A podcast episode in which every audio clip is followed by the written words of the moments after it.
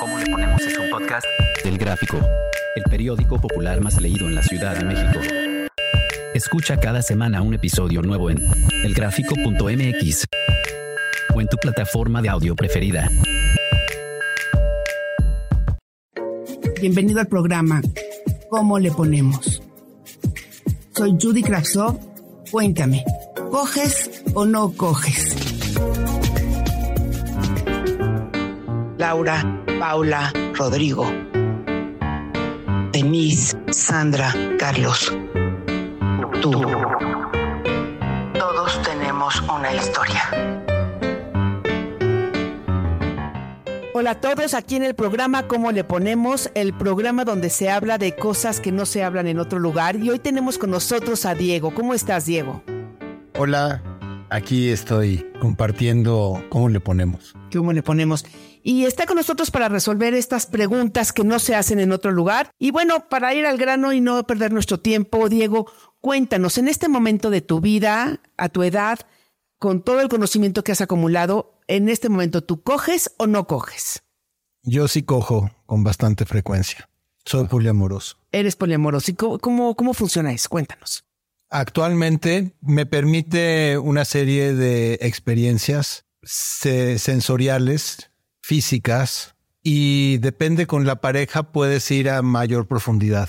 Puedes quedarte en el gozo, solamente en el gozo de, de disfrutar otro cuerpo, de disfrutar el, convertirte en uno solo con esa otra persona. O puedes llegar hasta los procesos que yo le llamaría el nirvana o aplicar el tantra. El tantra es el flujo de la energía desde todos tus centros energéticos.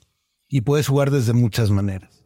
Sí, sí, pero llegar a ese punto, a esa culminación, ¿qué hace que, que tú a diferencia de otras tantas personas, elijas no, de que interferencias no te alejen de la cama, como las malas rachas, los problemas económicos, la saturación de información, de política, todo eso que, de repente dices, no, ya me quiero dormir, ver la tele y apendejarme. Para mí, en el momento en que estoy en el, en el acto íntimo, en disfrutando mi sexualidad, estoy allá. Mi cabeza no está en ningún otro mundo estoy disfrutando a plenitud mi cuerpo en comunión con el, otro cuerpo o los otros cuerpos que esté teniendo el, el, acto físico de intimidad. Mi mente no está en otro lado. No está en el amor, no está en el odio, no está en el te quiero. ¿Dónde está? En disfrutar ese, ese gozo. A menos de que con esa persona estés construyendo un proyecto de vida, que ese no es mi, mi momento actual. En algún otro momento de mi vida sí, con quien fue mi, mi esposa, construí diferentes eh, proyectos de vida que pueden ser hijos y que pueden ser algunos otros proyectos, pero en este, en este momento de mi vida no estoy casado y ahorita disfruto mi, mi sexualidad siendo poliamoroso sin ningún compromiso para ningún otro proyecto de vida. Y puedes así dejar todo fuera de la habitación. Eh, sucede en la habitación y termina en la habitación.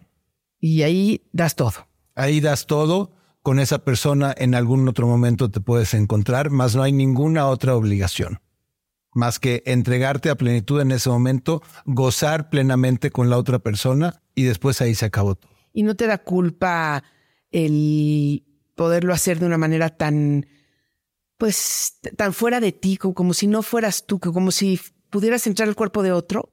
No, no, no, no me siento así porque soy yo pero, pero la vida está hecho de instantes. A veces el, instante de la misma vida, aunque sean 120 años, es un instante cósmico. El orgasmo es un instante cósmico. Y, ese instante, esa, esa plenitud, ese gozo que puedas durar 15 minutos, una hora, dos horas o una noche, pero ahí se acabó, ese es un instante, pero, pero de plenitud, de gozo. Y si logras entrar al estado de nirvana, qué mejor no en todas las ocasiones llegas, pero esa es la intención y, te entregas absolutamente. Yo te felicito por poder apagar todo y entrar en ese canal y revivir después de esa pequeña muerte que le llaman, ¿no? Sí, esa pequeña muerte, pero al mismo tiempo eso te reenergetiza.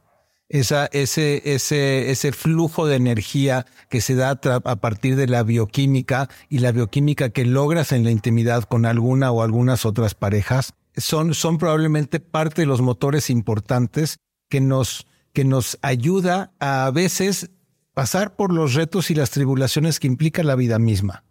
Te oigo hablar y pienso como que si hicieras el amor contigo mismo a pesar de estar otra persona. ¿Es un poco así? Pues en la intimidad es convertirte en uno con, con aquel con quien lo estás compartiendo. Si es contigo mismo, es estar en comunión con tu cuerpo físico, mental, emocional y espiritual. Estar en armonía con, con tu fisicalidad, a pesar de, de los problemas y los retos que puedas estar enfrentando en un momento determinado. Claro. Entonces, en ese momento sí te haces uno, pero vuelves a ser uno cuando termina la noche. Sí, y, y, poder lograr esos, esos procesos ya de relajación orgásmico, que a medida que vas avanzando en el tantra, el, el, lo ideal es poder llegar a la eyaculación. Yo en lo personal todavía no lo llego, pero sé que es un camino. Es un camino. Pues muchísimas gracias. A ti. Bye.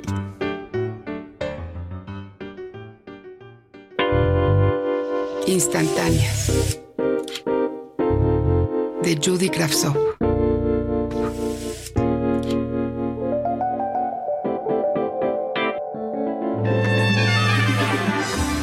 Richard, soy un hombre muy afortunado, bendecido por un par de nalgas que llaman tremendamente la atención. Cuando necesito un poco de confianza en mí mismo, las pongo a prueba y siempre funciona. Cuando ando con espíritu provocador, me da por ir con los doctores de las farmacias similares, vestido con unos shorts chiquitos y sin calzones. Invento algún síntoma y me desvisto con cualquier excusa. Y les enseño la cola hasta que los médicos empiezan a poner nerviosos. Y a mí me da risa. También algunos baños públicos. Me bajo los pantalones a la hora de mear y más de uno voltea para ver mis enormes pompas. Antes a mí me encantaba tomar masajes con mujeres, pero como nunca querían hacerme el famoso final feliz, decidí comenzar a experimentar con hombres y fue así como supe que disfruto más de las caricias fuertes y de las manos masculinas. Las cosas con mujeres son más recatadas. Cuando por fin me lancé con los hombres, no fue tan fácil, pero después todo salió de maravilla. La primera vez fui con un chico un poco amenerado. Empezó con un delicioso masaje en la espalda. Del cuello fue bajando poco a poco. Se detuvo un buen rato en cada vértebra. Me iba sacando el estrés que traía acumulado. Luego se fue directo a mis enormes redondas y bien paradas pompas. Comenzó despacito y me las masajeó en círculos de abajo hacia arriba, de adentro hacia afuera. No había experimentado algo así antes. Sus dedos parecían mágicos y su fuerza me hacía sentir algo delicioso en toda la piel. No podía estar quieto. La excitación me producía una sensación fascinante. Entonces empecé a mover las nalgas al ritmo de sus caricias. Mi culo y sus manos se conectaron hasta que el pito se me puso durísimo. Volté a verlo. Era obvio que él también estaba excitado. La conexión era extraordinaria. Me siguió sobando la cola hasta que sin tocarme el pito eyaculé fuertemente. Fue un momento único que me mostró la fuerza animal de mis sentidos. Caliente por saber. Me gusta mucho el novio de mi hija. Es un chavito bien educado y trabajador. El único problema es que tiene un hermano que nació sordo y me da miedo que el novio tenga un gen y que mi hija pueda tener un bebé sordo. Me da pena mencionarlo, pero mi sentimiento de madre es ese. ¿Cómo lo debo manejar?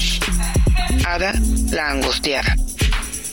De los problemas congénitos con que podrían nacer, la sordera es de los pocos que tiene solución. La mayoría de los genes que transmiten sordera solo se presentaría en la enfermedad si tu hija tiene ese mismo gen dormido. Te recomiendo que te relajes, conócelo y piensen que si tu hija lo quiere es porque encontró en él algo que tú no ves. Bienvenido al programa ¿Cómo le ponemos? Soy Judy Kravtsov. Cuéntame, ¿coges o no coges?